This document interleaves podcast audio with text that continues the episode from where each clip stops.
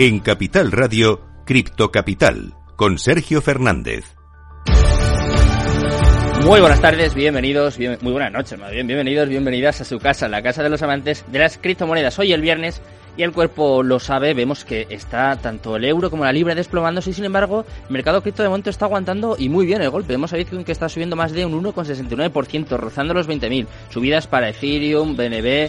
Bueno, vemos que el mercado cripto de momento está aguantando, está resistiendo muy bien el golpe y tenemos noticias muy importantes, muy positivas en cuanto a adopción y encima que nos toca muy de cerca. En este caso, Telefónica, una de las empresas más gordas, más importantes de España, se ha aliado con Bit2Me, el exchange más importante, más grande. Una noticia súper positiva para la opción que vamos a intentar desentrañar, vamos a intentar analizar en este programa. Vamos a hablar también del Salvador, de XRP, de Ripple, que sigue saliendo airoso de todos sus juicios y que está subiendo más de un 12%. Y tenemos noticias también en torno a África y la adopción cripto que están muy por delante. Vamos a analizar todo esto y mucho más, como siempre, en nuestra tertulia cripto, la única tertulia cripto que hay en España, ¿eh? que hay que presumir de ello, con los mejores analistas, los mejores expertos. Así que, como siempre, si quieres aprender un poco de criptos, quédate conmigo más o menos una horita y vamos a aprender juntos. Antes de nada, vamos a ver cómo está el mercado cripto.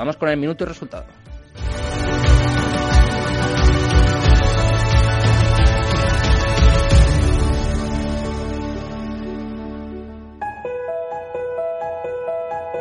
Minuto y resultado, top 10. Vamos a ver cómo está el mercado cripto en estos momentos. Y comenzamos, como siempre, por la más importante, por Bitcoin. Está subiendo un 1,47% en las últimas 24 horas hasta los 19.718 dólares. Es un momento muy importante, además, porque estamos a punto del cierre mensual y mientras que están cayendo el SP500, el Dow Jones cerca de un 8%, Bitcoin de momento en el último mes solo cae un 2% y parece, como decía antes, que está aguantando bastante bien. En segundo lugar, tenemos a Ethereum. Después de todo este FOMO del merge, parece que empieza a remontar un poco. Hoy, en concreto, en las últimas 24 horas, sube un 1,5%. 0,02% y está en los 1.350 dólares. En tercer lugar, empezamos ya con las stablecoins. En este caso, con Tether está totalmente plana, 0,00% y clavada en el dólar. En cuarto lugar, USD Coin está dejándose un 0,02% hasta los 0,99 centavos. En quinto lugar, estamos en este caso hablando de Binance, 0,85% arriba hasta los 200 85 dólares. En sexto lugar, Ripple, totalmente disparada. Esta semana es quizás la principal protagonista dentro del mercado cripto. Está subiendo en las últimas 24 horas un 12,85%, ojo, hasta los 0,49 centavos. En séptimo lugar, vamos otra vez con stablecoins, en este caso Binance USD, 0,02% bajo y está clavada en el dólar. En octavo lugar, Cardano no es una stablecoin, pero está cayendo un poquito, 0,06% hasta los 0,43 centavos. Solana en noveno lugar, 0,54% arriba en positivo hasta los 34 dólares y cerrando el top 10 también en positivo vemos a Dogecoin 0,96% arriba hasta los 0,06 centavos. Así está el mercado cripto en estos momentos. Vamos a contarte las noticias más importantes de las últimas horas. Eh. Ojo, que hay mucho que contar. Eh. En Capital Radio, Cripto Capital con Sergio Fernández. Cripto Noticias. Vamos a analizar, como siempre, las noticias más importantes de las últimas horas. Me hace mucha ilusión contar esta porque, como te decía al principio, nos toca muy de cerca y es que Telefónica va a aceptar pagos en Bitcoin y criptos. Se ha invertido en Bit2Me y ha lanzado su propio mercado NFT. Ojo a esta noticia. ¿eh? La gigante de telecomunicaciones de España, Telefónica, está pisando con fuerza en los activos digitales, la 3 y el metaverso. La compañía con sede central en Madrid se prepara para comenzar a probar los pagos con criptomonedas en su marketplace. El movimiento es parte de una alianza con el exchange de activos digitales español Bit2Me en el que Telefónica además está invirtiendo. De, hecho, Telefónica hizo de inversor ancla en una ronda de, financiación de Bit2Me que se estima que asciende, ojo, a los 30 millones de euros. Los informes apuntan a que la inversión supone que la firma de telecomunicaciones se ha convertido en un accionista de referencia de Bit2Me, lo que le otorga una participación significativa en este exchange. Una noticia muy importante. La plataforma ha confirmado a varios medios de, de noticias sobre estas informaciones y además un portavoz ha dicho que el acuerdo de inversión ya está cerrado. Se espera que Bit2Me brinde más detalles sobre el convenio en los próximos días. Estamos encantados, ¿eh? si quiere venir alguien de Bit2Me, eh, nosotros encantados de contar y de profundizar un poco más en esta noticia. Vamos a seguir profundizando en noticias, en este caso de El Salvador, que ahora va a tener, ojo, va a tener su propia isla Bitcoin. Sí, es verdad, el precio de Bitcoin ha bajado, es verdad, también ha sido muy criticada la gestión del gobierno de poner, de que sea eh, moneda de curso legal, pero lo que no se puede negar, desde luego, es que la adopción de Bitcoin sigue en este país, aun a pesar de que muchos consideran que no ha sido tan amplia como se esperaba tras un año después de haber convertido la principal cripto como moneda de curso legal. Las Asimismo, muchos salvadoreños se han quejado porque esperaban que la adopción cripto mejorara sus finanzas y de momento no ha sido así. Sin embargo, el presidente Nayib Bukele, que piensa relanzar su candidatura en 2024, le dijo el mes pasado que Bitcoin y el surf estaban incentivando el turismo, eh, país que es cierto, ha subido eh, una barbaridad desde luego en el último año. Ahora mismo, el departamento de Usulután, ubicado en la zona sureste de El Salvador y con buena parte de playas, podría convertirse en un nuevo centro de Bitcoin de ese país, según los informes, eh, según algunas informaciones. Específicamente, las islas de San, Dionisio, en la zona costera de Usulután, pasarían a ser la primera isla Bitcoin en el país. Una noticia, desde luego, muy positiva. Y vamos a hablar en este caso de una criptomoneda de Ripple que se dispara un 12% a medida que se acerca una victoria innovadora contra la SEC. Ripple se ha embolsado otra victoria trascendental en la batalla judicial en curso con la Comisión de Bolsa y Valores de los Estados Unidos, ya que un juez ha dictaminado que el regulador debe entregar documentos vitales de William Hinman a Ripple. Estos documentos contienen el borrador de un discurso de Hinman en el que dijo la audiencia en una conferencia que Ethereum no era un valor XRP. La criptomoneda lanzada originalmente por los fundadores de la compañía de pagos blockchain Ripple ha aumentado en respuesta a esta última noticia, a este último desarrollo. Y vamos con la última noticia, en este caso vamos a hablar de África, que tiene los ecosistemas cripto más avanzados. El 95% de todas las transacciones son transferencias minoristas, a pesar de que los números revelan que el África subsahariana tiene las transacciones de criptos más bajas en comparación con cualquier otra región, el continente alberga algunos de los ecosistemas de criptomonedas más avanzados según los hallazgos eh, más recientes de Chain Analysis. El informe muestra que el uso excesivo de plataformas P2P distinguió la región africana, destacando que las transferencias minoristas por debajo de 10.000 dólares representan el 6,4% del volumen de transacciones, más que cualquier otra región. El papel del comercio minorista se hace aún más evidente cuando observamos el número de transferencias individuales. Ya sabemos eh, cómo está el mercado, ya sabemos también las noticias más relevantes de las últimas horas. Vamos a analizar todo esto, vamos a extendernos, vamos a profundizar con nuestra tertulia cripto. Venga, eh, que te presento ya a mis invitados. En Capital Radio, Cripto Capital, con Sergio Fernández.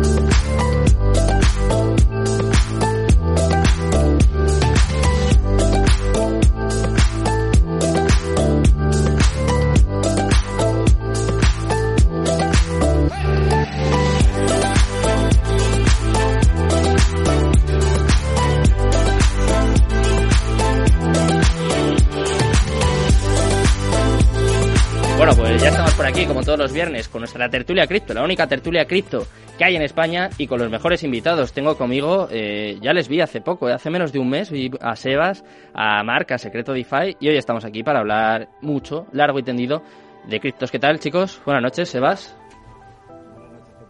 Encantado de tenerte por aquí. Se estrena con nosotros Marc, Secreto DeFi. ¿Qué tal? Buenas noches. Hola, muy buenas, Sergio. Buenas noches. ¿Qué tal? ¿Cómo vais? ¿Todo bien? ¿Todo bien por aquí? Muy bien.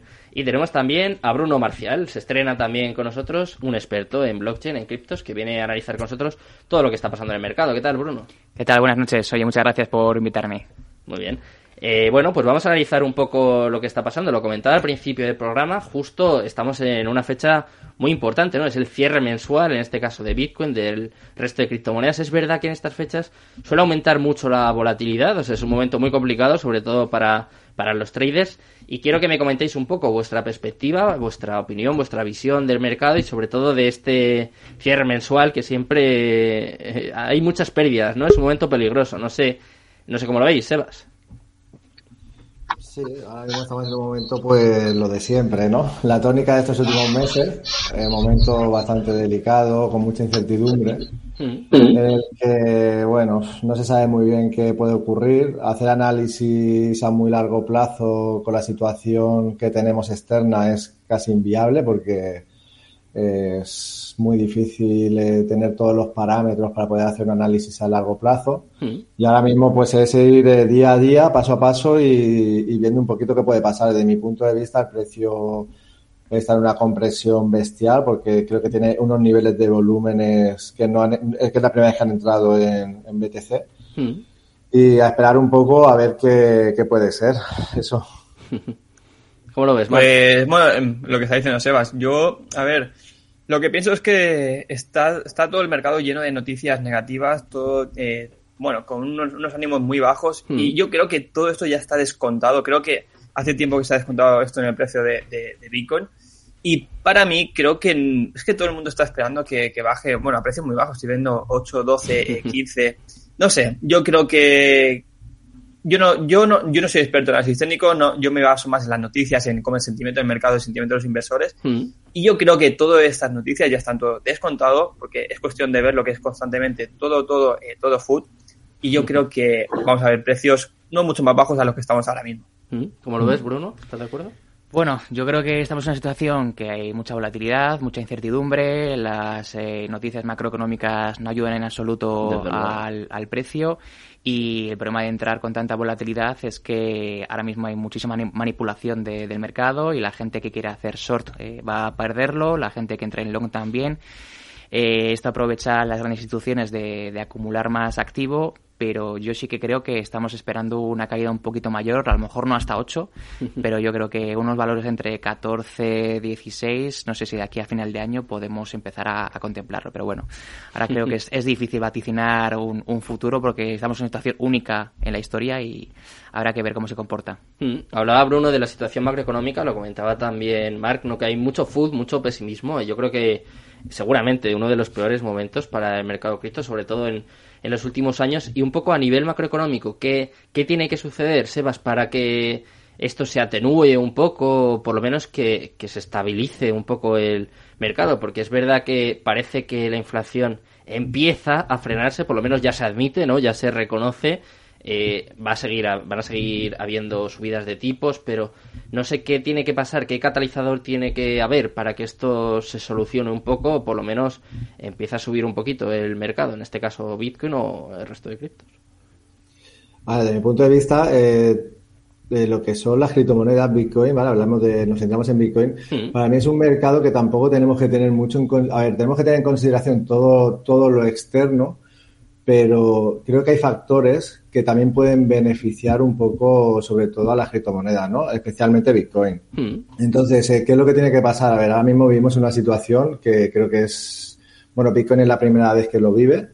Obviamente no lo había vivido. La mayoría de nosotros creo que también es la primera vez que lo estamos viviendo, ¿no? Eh, la situación esta que tenemos de inflación, la crisis, hay una crisis bastante, eh, la crisis de materia prima, eh, una situación, tenemos una guerra a las puertas de, Europa, bueno, por no decir en Europa, o sea, es la primera vez que realmente creo que vivimos todo esto.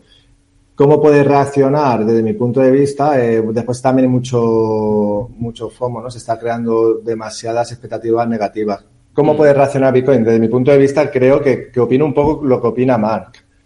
Creo que sí que es posible que, o sea, que podamos ver una, o sea, no una recuperación, porque de momento obviamente no nos vamos a recuperar. Aquí hablamos de rank y nos podemos tirar un año en un rango lateral de 20 a 16, o sea, que tampoco hay que, vender que nos vamos a ir a, a 100, ¿no? Porque lo dudo muchísimo dada la situación que hay externa. Pero sí creo que Bitcoin eh, puede ser un refugio, eh, un refugio eh, hacia los inversores para proteger un poco su, su dinero. Solamente hay que ver el, el, euro, cómo se está desplomando. Eh, ya lo puedes comparar con cualquier divisa, ¿eh? con, con la divisa de Rusia. Con cualquier divisa podemos ver cómo se desploma. Al final, la única moneda que está fortaleciéndose es el dólar. El dólar en algún momento creo que debería de estabilizarse también. Y eso podría beneficiar bastante a, a las criptomonedas. Mm. ¿Cómo lo ves, Mark? Bueno, pues es que yo, bueno, mira que no, no he hablado con Sebas antes de venir, nada, no, no hemos hablado, pero coincido bastante en lo que... Sí, sí. De hecho, eh, de hecho un spoiler. no, no, para nada, pero es que coincido mucho en lo que está comentando. Eh, para mejorar la situación, pues eh, yo creo que ni ellos lo saben, ni, ni, prácticamente nadie sabe cómo mejorar esto, porque está la cosa eh, muy complicada. Pero bueno, eh, en referencia a lo anterior, pues creo que simplemente es cuestión de, de esperar, cuestión de que se calme un poco todo, todo el sentimiento que hay en el mercado. Eh, yo creo que lo peor es, no sé si estamos ya en lo peor o queda muy poquito para llegar a lo peor. Está claro que durante este año, ni el año que viene vamos a ver eh, un bull run, ni vamos a ver unos precios, eh, bueno, ninguna moneda va a llegar a, máximos históricos, estoy convencidísimo. Pero creo que lo peor ya está, ya estamos en ello. Yo creo que estamos dentro y que es cuestión de que en pocos meses esto vaya mejorando, que acabe el tema de las guerras, que acabe la inflación que se pueda controlar un poco más, pero mm, no hay mucho más que se pueda hacer más que el tiempo intente solucionar un poco lo que está, lo que está ocurriendo. ¿Mm? ¿Estás de acuerdo, Bruno? Sí, al final eh, creo que todos estamos bastante en consonancia de lo que estamos comentando y creo que estamos en una etapa en la que hay que asentar un poco el miedo, ¿no? Porque ahora estamos en una época en la que todas las noticias son pesimistas, eh, tenemos, como hemos comentado, la guerra, el euro está que, que da pena, la verdad. y la libra, eh, ojo. Y la libra igual, y son momentos eh, que, que no hemos vivido, efectivamente. Entonces yo creo que, Bitcoin eh, ahora mismo tiene mucha tendencia a seguir las directrices o la misma análisis técnico que el SP500, son valores que van muy de la mano. Y quizás llegue un momento, no sabemos cuándo, si dentro de un año, dentro de seis meses o dentro de dos años, en la que se rompa esa, esa paridad y ahí es cuando veremos si realmente el Bitcoin empieza a utilizarse como reserva y como refugio valor eh, para poder refugiarse de una inflación o de una caída de las monedas fiduciarias de las que tanto nos fiamos a día de hoy en las instituciones, por los gobiernos y que nos han dado muchísimas eh, seguridades y muchas garantías, pero veremos hacia dónde nos dirigimos con esta situación y cuánto se descentralizan los proyectos y cuánto se puede eh, adoptar masivamente el tema cripto en, en el público y en el sí sí vamos en el público masivo. O sea que quizás una de las cosas que tienen que suceder o que serían positivas en este caso es la descorrelación de Bitcoin no sé con las bolsas por ejemplo. Sería una noticia positiva porque es verdad que el último año sobre todo está pasando. Hay gente que dice que incluso es bueno no porque va un poco ligado a las tecnológicas y como que es bueno para la opción hay gente que dice que todo lo contrario, ¿no? Que cuanto más independientes sean Bitcoin y el resto de criptos, mejor. No sé qué opináis vosotros. A ver, bueno, yo eso... Bueno, perdón, Marx. No, no, sí, o sea, empieza, empieza.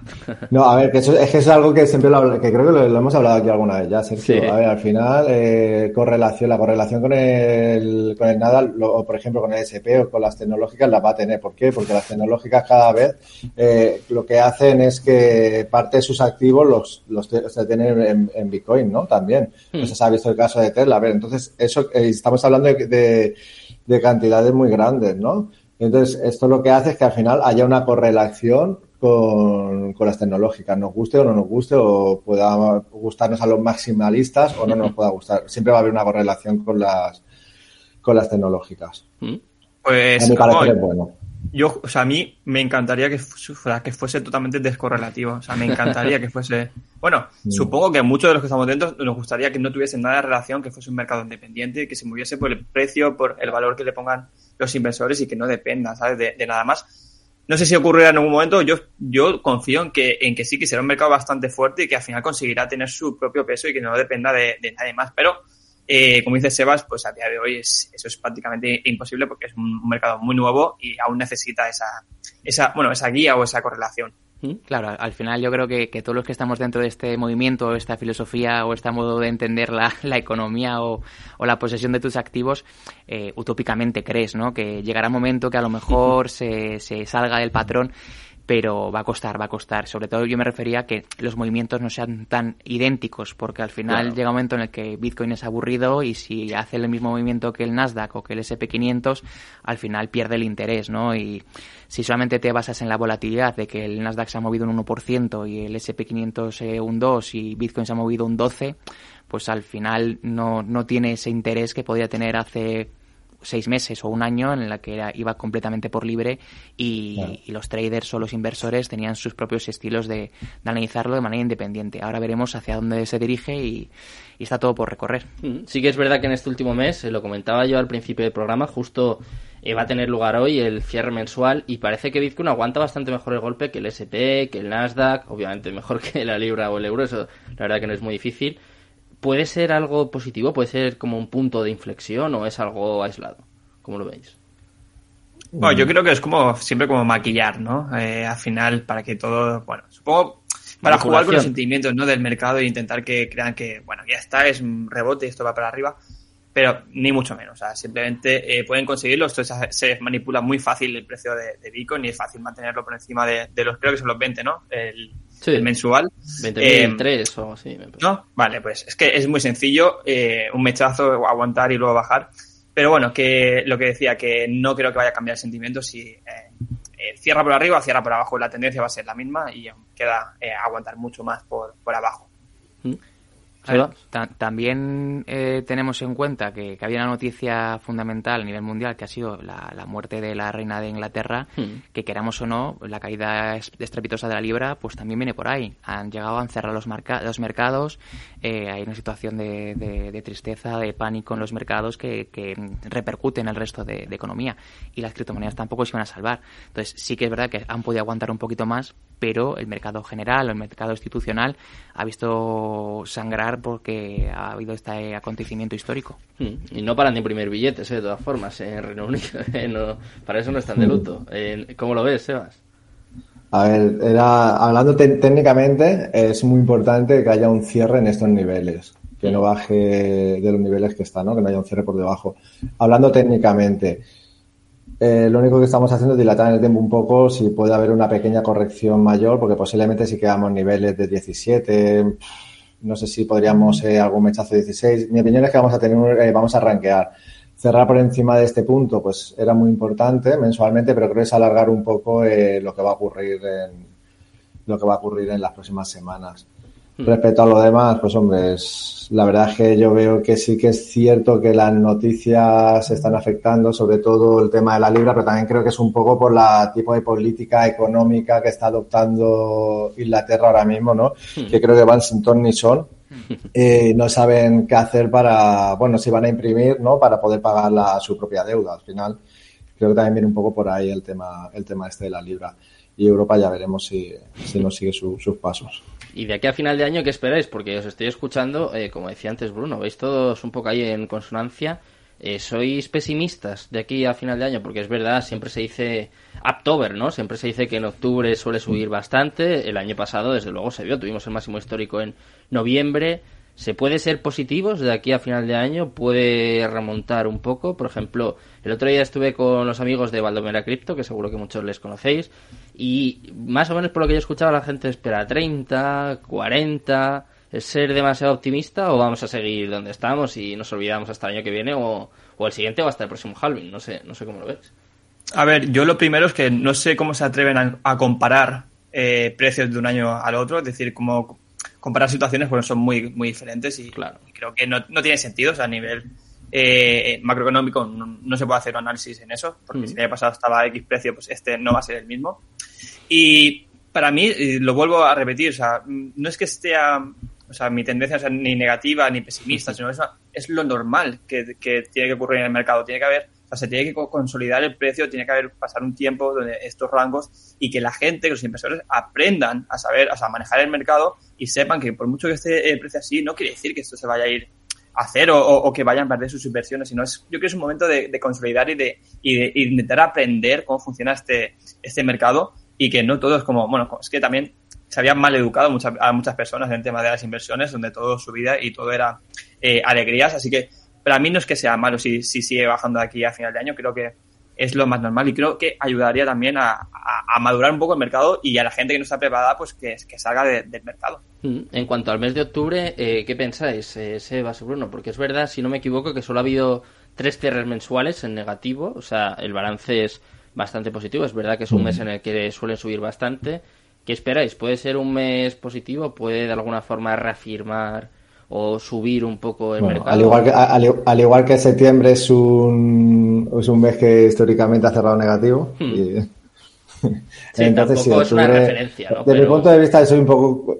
Sabría decirte un poco lo que te ha dicho Mar, pero no lo digo por decir lo que queramos escuchar, lo digo porque es, la, es la realidad. La realidad es que ahora mismo no podemos ver, eh, no podemos hacer un análisis y decirte, oye, pues mira, yo creo que a final de año vamos a estar en los 30, porque es que es inviable, no sabemos lo que está ocurriendo fuera, o sea, podemos ver un gráfico, interpretamos el precio, pero realmente hay muchos factores externos ahora mismo que no sabemos cómo van a evolucionar de aquí a 15 días, un mes, entonces no podemos hacer análisis a más largo plazo. De mi punto de vista, octubre creo que puede ser eh, un mes positivo hmm. pero sin grandes alegrías. Creo que va a ser, pues bueno, podemos estar en la zona de los 21, 22, pero bueno, si hubiese alguna sorpresa subir más, pero creo que vamos a estar un poco en, el rango. No creo que, Sí, sí, yo, secundo completamente tu teoría, Sebas. Al final, eh, la alegría que puede darnos octubre es que cierre en 22, eh, en 24, siendo muy optimista. Yo, con poco, ¿eh? yo, me, yo me considero este año ranguista, ¿no? Ni optimista ni pesimista, sino que creo que vamos a estar en un rango muy, muy largo y octubre a lo mejor, oye, pues nos da una pequeña alegría, pero va a ser algo eh, como un oasis en el desierto que parecer que, venga, la economía se reactiva, porque al final, si en octubre siempre históricamente ha habido esas subidas, es porque se empieza a reactivar de nuevo, vuelves del verano, en septiembre siempre hay una caída, con lo cual el ciclo te hace que octubre sea, sea de subidas y cierres con velas verdes, pero también hay que tener en cuenta que del año pasado eh, tuvimos un máximo histórico porque hubo una noticia, una noticia mundial eh, que fue el anuncio de Facebook que se pasaba a, denominar Meta. Mm. Entonces eso hizo un boom en el concepto de metaverso, todas las empresas querían estar con el metaverso, hubo muchísimas subidas en todo ese ámbito y eso repercutió muy positivamente. Ahora estamos en una situación completamente contraria. Eh, no sabemos si Putin va a dar un botón y, vamos a tener una catástrofe nuclear. Estados Unidos eh, está cada día con la inflación que no sabe si combatirla, si no combatirla, pero si la combate resulta que luego van a tener más pobreza y el perfil del usuario va a tener menos capacidad adquisitiva. Entonces, bueno, creo que no hay que comparar eh, este año con el año anterior y hay que ver que yo creo que nos saldremos de entre 22 y 16 hasta final de año seguramente. Mm. Entonces, eh, según esto que estás diciendo, ¿se puede considerar que Bitcoin está infravalorado a día de hoy? Es verdad que el precio al final es algo secundario, ¿no? Que ahora nos estamos centrando mucho en el precio y lo decía antes Mark y es cierto, ¿no? Que la tecnología no para, los proyectos no paran de desarrollar cosas. En este caso salió la noticia el otro día de Bitcoin, de Taro, que, bueno, cada vez están incluso en este caso bitcoinizando el dólar. O sea, esto no para, pero sí que es verdad que eh, al final la gente es más pragmática, ¿no? Se puede decir que se fija en el precio. ¿Qué pensáis? ¿Es verdad? ¿Se podría decir que ahora está infravalorado, un poco devaluado o, para vosotros es secundario? para, para mí, o sea, ¿qué es infravalorado o qué es sobrevalorado en el precio? Porque mm. es el valor que le dan las personas y la utilidad que tiene. Entonces, eh, para mí Bitcoin es una referencia, pero que porque fue la primera, pero para mí no es la mejor criptomoneda o no es el mejor ejemplo de lo que es eh, la descentralización, lo que es la utilidad. Creo que, que, hay muchas mejores opciones, pero el valor es que es muy relativo, porque para alguien puede estar demasiado sobrevalorado porque igual no tiene ese, ese valor o esa utilidad o, ese, o esa, esa cercanía que puede utilizar cualquier persona, sino, o incluso puede ser alguien que esté infravalorado porque piensa que es muy escaso y necesita que, suba más de precio. Yo creo que es muy relativo, que no tiene, no podemos identificarlo si vale poco o vale mucho. Es que esto mm. depende también de la, de, la, de la utilidad y sobre todo de la gente, la demanda, la, la oferta. O sea, es, es complicado valorar eso. Has dicho, Mark, que hay algunas que para ti son mejores. Te tengo que preguntar, obviamente, te tengo que tirar ahí de la lengua. ¿Cuáles son un mejor ejemplo de descentralización o, qué proyectos hay que te guste más? Porque es verdad que siempre se dice Bitcoin y por un lado está Bitcoin y por otro las demás, ¿no? Lo decía incluso. Sí, sí, sí. siempre se, se, agrupan, ¿no? En, en dos. A ver, em, el tema de, de, descentralización yo no estoy muy de acuerdo porque no, no hay nada descentralizado a día de hoy. Tecnológicamente es imposible. Hmm. Y a nivel de utilidad, a nivel de que me guste más, por ejemplo, yo prefiero Ethereum antes que, que Bitcoin, ¿vale? Prefiero, ¿vale? Eh, a, pesar de que haya más centralización, de que esté más controlado, de que dependa de una persona, tal, tal, tal. Pero es la, el valor o, la, o la utilidad que tú le quieras dar a, esa criptomoneda. Si para ti eh, crees que se puede adaptar mejor, que se puede tener una mayor utilidad, pues para ti puede estar infravalorada, ¿no? Pues eso es lo que estamos hablando, que la valoración de Bitcoin es la que se le ha puesto y nadie lo ha cuestionado, ¿no? En su momento. Yo creo que eh, dentro de unos años estoy convencido de que habrán, no sé si sorpasos, no lo sé, pero sé que habrán sorpresas. ¿Qué pensáis? Bien, ¿eh? me gusta este debate. ¿Estáis de acuerdo? Arriesgado, arriesgado el sorpaso, ¿eh? Eso, eso es complicado. es, es, llamativo cuanto menos. Opino un poco lo mismo. Al final, eh, valorar si está infravalorado o sobrevalorado Bitcoin es muy difícil. Eh, yo en una empresa analizo los fundamentales, puedo analizar la empresa, tenemos muchísimos datos hmm. y puedo saber si su precio está infravalorado o sobrevalorado puedo llegar a una conclusión clara. Con Bitcoin eh, nos tenemos que guiar por la usabilidad, por la adopción y por ciertos aspectos ¿no? externos. Bueno, luego hay, sí que hay algunos aspectos eh, fundamentales que podemos tener en consideración, pero tampoco nos pueden llegar a dar un valor real de lo que valdría en este caso el activo ¿no? Bitcoin.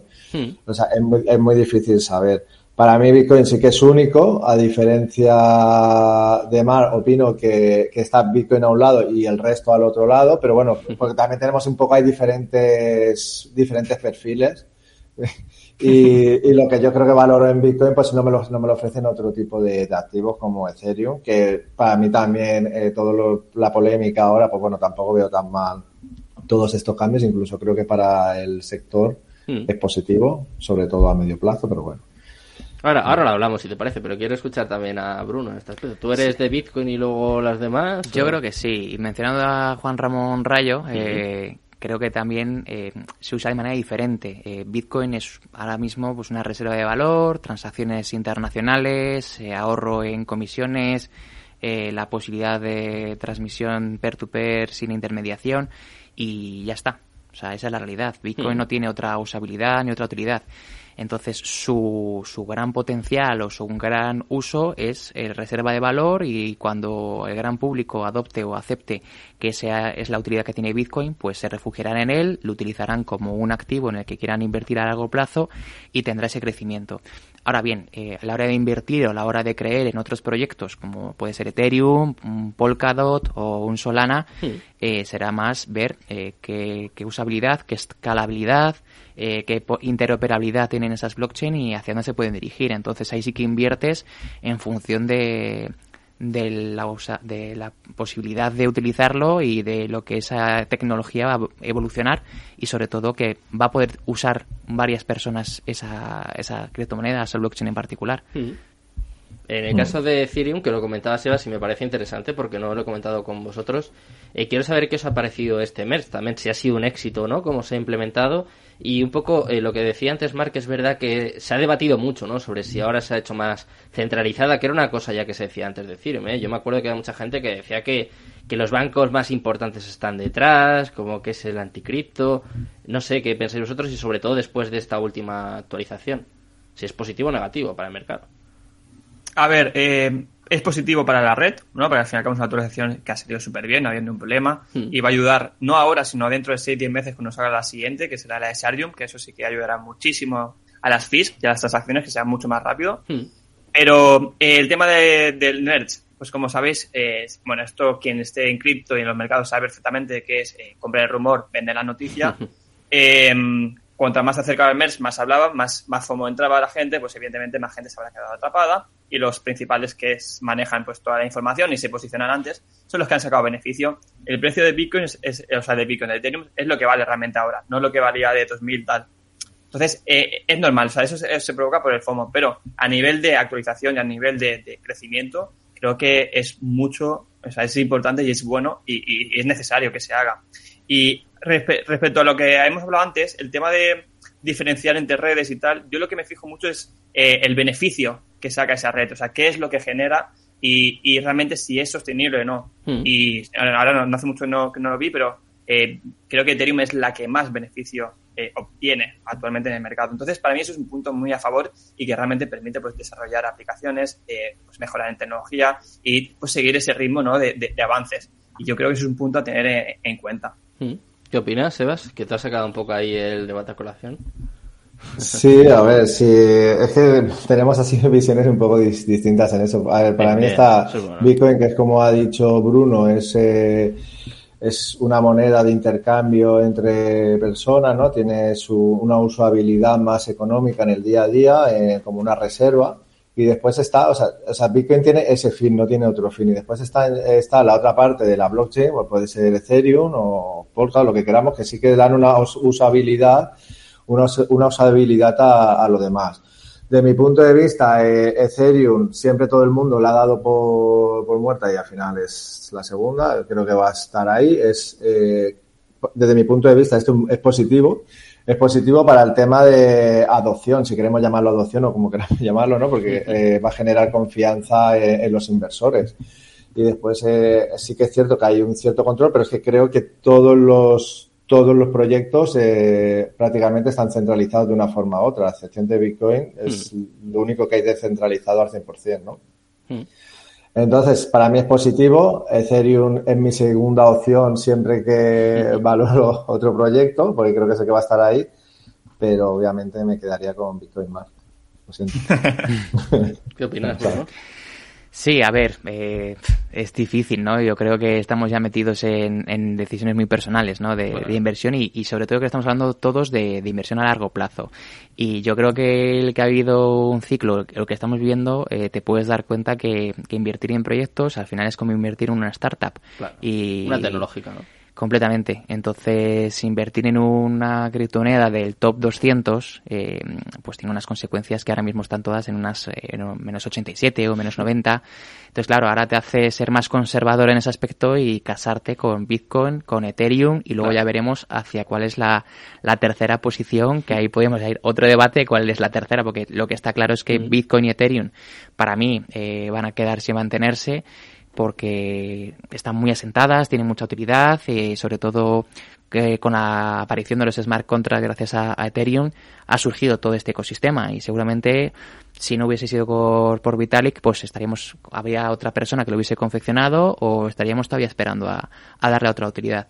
Entonces creo que, que tendrá un largo recorrido y habría que analizar cuál de las criptomonedas que están en un top 100 o un top 50 pues tienen esa posibilidad de de entrar en un top 10 o de las del top 10, si hay alguna que en algún momento pueda asemejarse o pueda estar cerca de, de un Bitcoin y de un Ethereum. Mm, hay mucho debate en cuanto a esto porque no sé cuántas Ethereum Killer han habido, muchísimas, muchísimas. Y eh, me parece bien lo que acaba de comentar Bruno. Si os tuviese que decir un top 3, os, os pidiese un top 3 porque se habla mucho de Polkadot, lo comentaba antes Bruno, eh, Solana, en su día se hablaba mucho de Cosmos. Eh, no sé, ¿hay alguna poco para, si los oyentes están empezando, los espectadores, que se hagan una idea. Que no es un consejo de inversión, ¿eh? ni mucho menos. No. tenemos ahí el disclaimer, pero está, está claro. Pero quiero saber un poco vuestra opinión. Yo si tuviese que hacer una apuesta sería con BNB, claramente.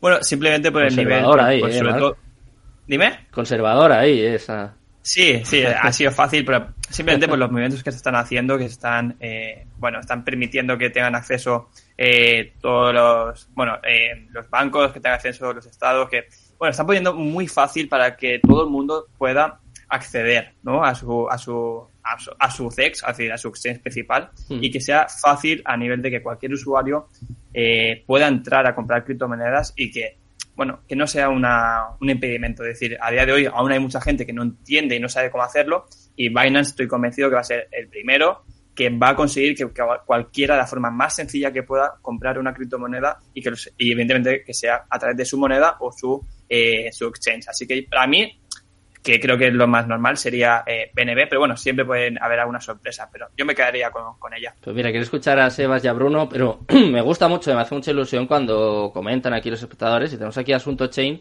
que da su opinión también, ¿eh? Si hay alguno que se quiere sumar, nosotros encantados y obviamente lo vamos leyendo. Y aquí, por ejemplo, nos dice que Link es un proyectazo, Chainlink, que es la, la eterna promesa, ¿no? Mm. Siempre se ha hablado mucho de Chainlink, de sus oráculos, y aquí también dice Ematic, que es una solución para Ethereum. ¿Qué os parece, Sebas? Tanto estos dos proyectos como tu top 3. Ahí te, te va a tirar un poco. Yo, en mi top 3, yo lo tengo muy claro y parece que hemos hablado por teléfono más que yo antes.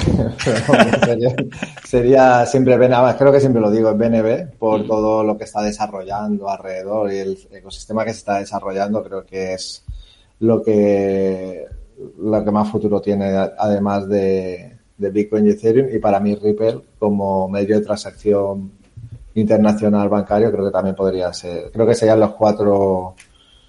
Mm. Las cuatro en las que yo. Bueno, solo, de hecho, son las cuatro en las que suelo invertir, vamos. No es consejo de inversión. y eso que está saliendo airoso de todos los juicios, ¿eh? Ripple, que de hecho lo comentaba antes, ¿eh? Un 12% está subiendo hoy, una, una barbaridad. ¿Cómo lo ves tú, Bruno?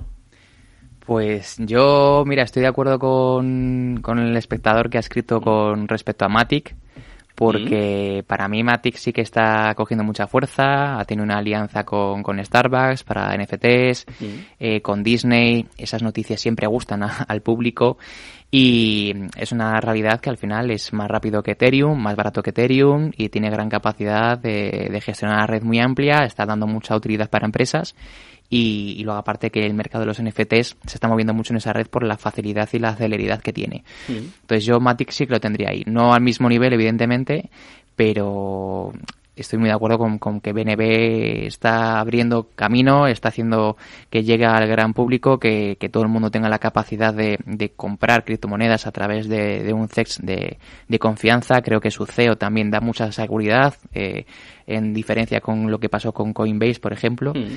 o con eh, Terra y todas estas historias que... ¿Dónde, estará Do eh?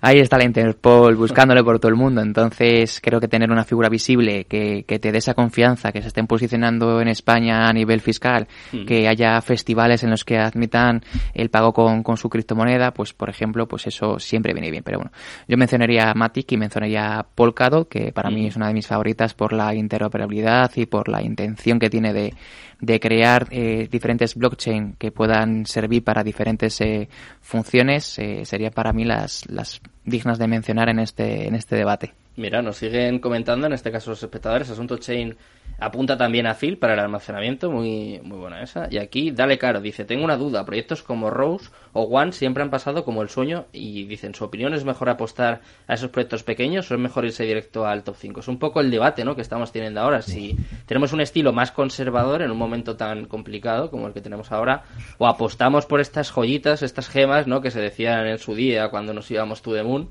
y no sé, no sé cómo lo veis. Mark. Em, bueno, yo creo que esto siempre depende de, la gestión de riesgo y de la versión al riesgo que tiene cada uno. Hmm. Eh, si tú tienes capacidad para aguantar una, moneda en tu portafolio que sea capaz de, bajar 20-30% y crees que su tecnología su, es innovadora y crees que tiene hueco el día de mañana eh, entre las más top que haya en el mercado, pues ¿por qué no? O sea, siempre, siempre va a haber esa opción que para mí es una especulación, no deja de ser una especulación en el mercado, pero si no te sientes cómodo, no quieres estar pendiente, no quieres preocuparte, evidentemente que también puede pasar, pero vas a tener una mayor seguridad si te vas al top 10 e inviertes en algunas de ellas. Pero luego podemos ver eh, casos como el top 10 que entra, entra la moneda de Doge, entra la moneda de Shiba o entra cualquier otro meme coin. Entonces, como es un mercado que es muy nuevo, que todavía no sabemos qué, qué va a pasar ni, ni cuáles van a ser las más top, la decisión tiene que ser bajo el riesgo que cada uno quiera, quiera tomar. Para mí es una opción a eh, o sea, complementar en tu, en tu portafolio. Puedes tener un pequeño porcentaje expuesto a ello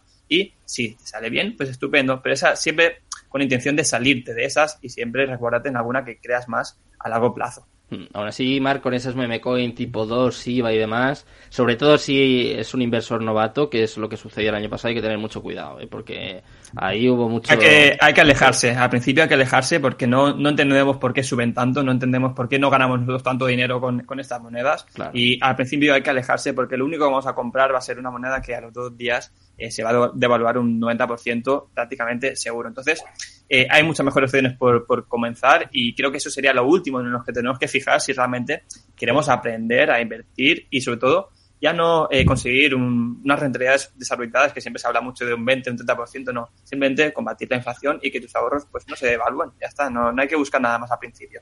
Mira, están muy activos los espectadores, Sebas, les voy a pasar esta a, a Bruno y a ti, ¿eh? eh aquí ATX2 dice, chicos, ¿pensáis que Algorand y Tezos están infravaloradas?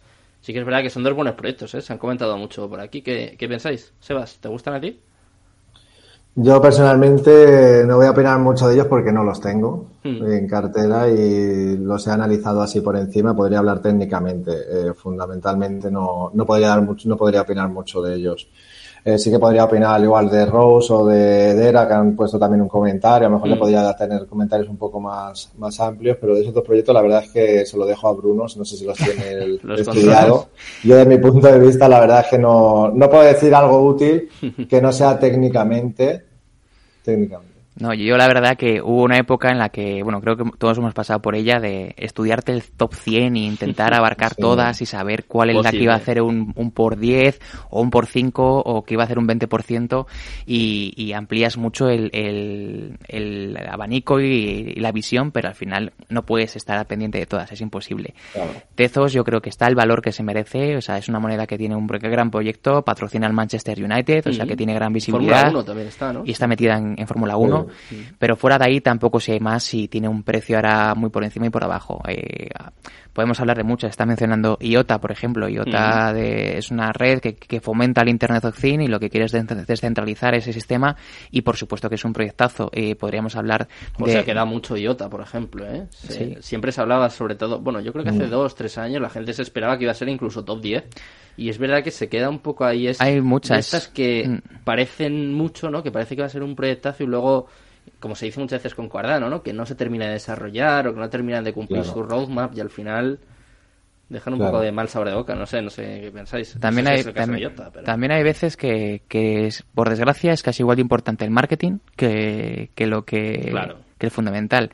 Entonces, hay monedas que tienen un buen posicionamiento y están en un top 20 porque tienen muy buena presencia, una buena comunidad y mucho mm. marketing, y otras pues eh, mira, Filecoin lleva muchísimos años intentando despegar, Chainlink lo mismo.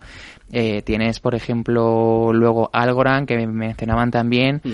es un proyecto que no acaba de, engranar, no acaba de cuajar, no acaba de, subir posiciones. Eh, Edara, bueno, Hator, que está a lo mejor en un posición 200 y es un proyectazo de con los nanocontratos que sería súper útil.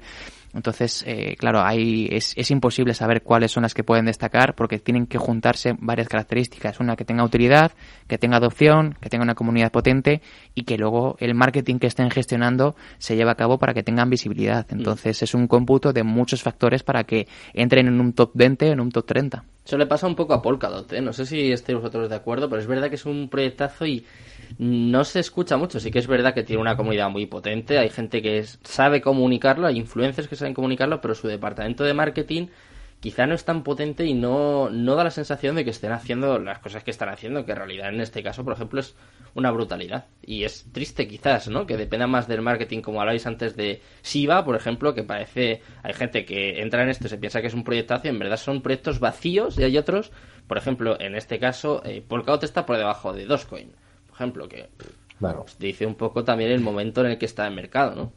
Quizás inmadurez. Yo, mm, yo siempre digo que da igual el proyecto que sea, que no hay que casarse con ninguno. yo creo que es lo más importante, que creo que hay que saber que eh, por mucho que te que, traigan lo mejor, la mejor tecnología, el mejor proyecto, no hay que casarse y que todos, todos tenemos que trabajar bajo una estrategia que es que si tú te has marcado que quieres obtener un 10, un 20% y ya lo has obtenido, salte del mercado, eh, recoge esos beneficios y siempre es mejor estar fuera del mercado queriendo estar dentro que estando dentro queriendo estar fuera porque eh, lo más importante en esto es siempre estar preparado para comprar un nuevo proyecto o una nueva bajada o lo que sea. Es mejor siempre eh, estar desde fuera viendo los toros y, y, no dentro que ahí es cuando te dices qué mal. Ahora no puedo hacer, no puedo reaccionar, no puedo hacer nada, tengo que esperar y eso es lo que provoca ese rechazo, ese hold forzoso, ese, ese sentimiento de negatividad, ese vendo en pérdidas, no quiero saber más, ¿no? Entonces es un bucle que, habría que evitar. Mm, eh, voy a leer este comentario y ahora hay una pregunta por aquí muy interesante de otro espectador que están súper activos hoy. Aquí Dale Cara dice, esto es, eh, no es una recomendación, pero sí que puede servir como lección ¿eh? para muchos oyentes, muchos espectadores. Mira, nos comenta, cuando empecé caí en la estafa de Saitama, esa no sé cuál es, pero vamos, hubo, hubo 100.000. En este caso dice 100 pavitos, pero a veces es mejor perder 100 pavos y aprender que invertir en memes y perder mil. Eso es verdad, es una, una buena lección y sobre todo eh, un ejemplo de lo que no hay que hacer, eh, diría yo. Pero bueno, en este caso seguro que ha aprendido. Y tenemos por aquí a Ati X, X2 que dice, chicos, si tuvierais que hacer, ojo, eh, os están preguntando, os están tirando, pero bien, eh, mejor que yo. Dice, si tuvierais que hacer un top 5 de altcoins para invertir en el largo plazo, ¿cuáles elegiríais? Top 5, top 3, eh, tampoco os voy a tanto, pero hay proyectos así que digáis, oye, pues esto me gusta, esta, como decía antes Bruno, esta tecnología o mm. este sí que tiene utilidad, sí que puede cambiar cosas. ¿Quién se moja? ¿Quién se moja? Ah, yo, bueno, yo si queréis ya, tengo sin hablar. A ver, yo es que esto, ya lo he comentado, lo he comentado antes un poco, ¿no? Ya creo que he dado mi, habíamos hablado eh, tres, he dicho cuatro proyectos en los mm. que en los invertiría, claro, dice Altcoin, eh, quitamos Bitcoin, ¿no? Entonces, eh, si quiere, quitamos Ethereum también. Entonces, ya tenemos a BNB.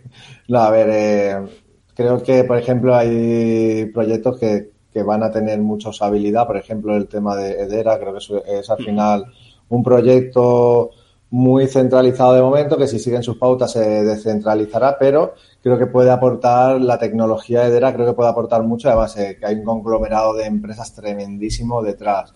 Después también está DAG, que creo que también puede aportar bastante. Creo que serían dos de los proyectos en los que, bueno, invertiría, en los que invertiría con mucha cautela y con un portafolio muy, muy, muy equilibrado. O sea, tendrían una parte muy pequeña de portafolio, pero posiblemente tengan una parte en, un futuro.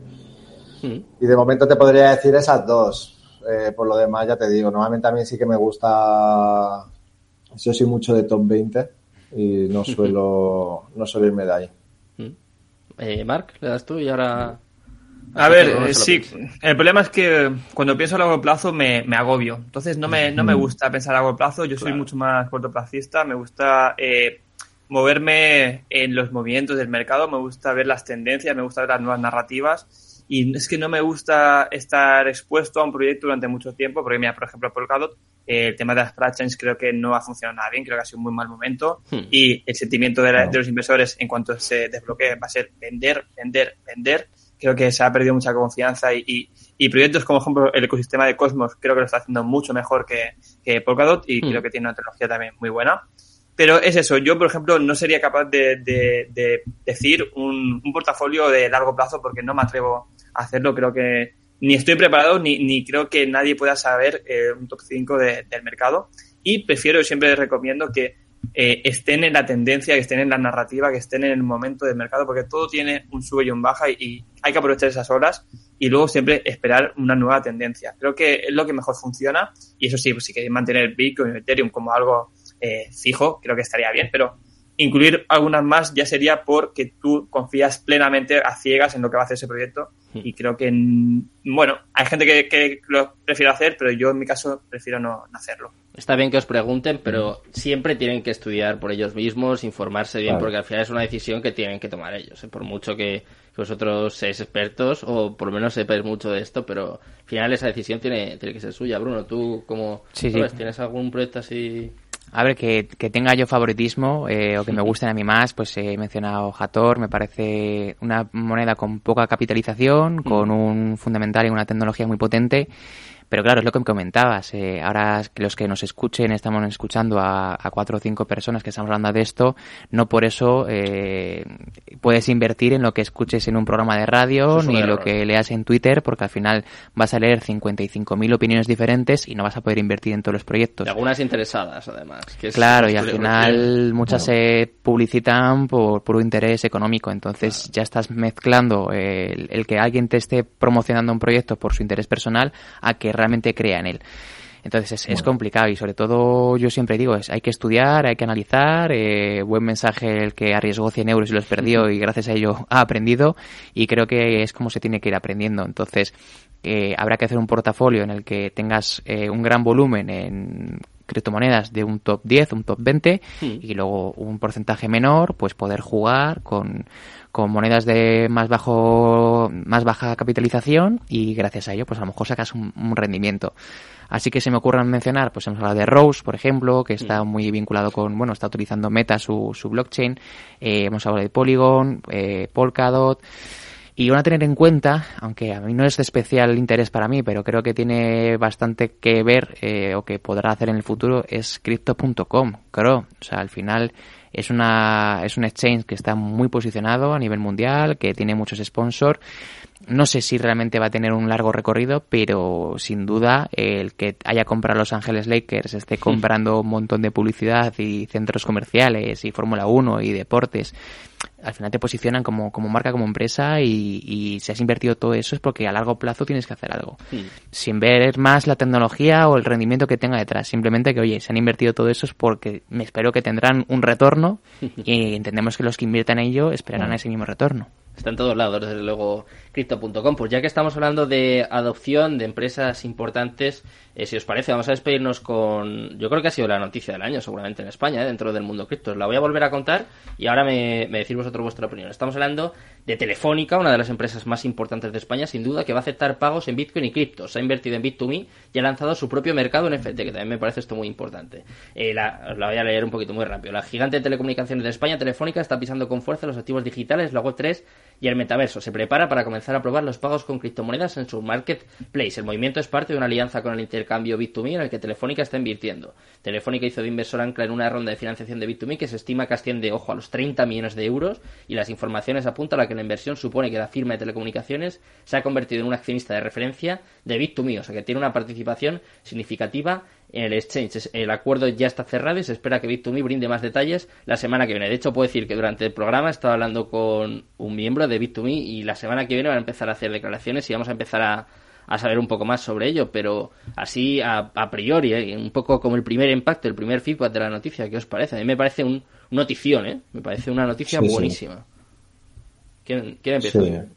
A mí me parece una noticia súper positiva para tanto para la adopción, si queremos denominarlo así, mm. como para, para, todo el sistema, incluido eh, una notición para Telefónica, que una empresa con con esa tendencia tan clásica, eh, acaba de apostar por algo tan innovador como es este sector. Me parece una noticia muy buena y que nos está marcando un poco la dirección de que la adopción en algún momento va a llegar, porque creo que quieren hacer como un marketplace, ¿no? Mm. Eh, NFTs. Eh, y creo que también, si no he leído mal, lo van a utilizar, o sea, se va a poder comprar teléfonos móviles, ¿no? con criptomonedas en una plataforma.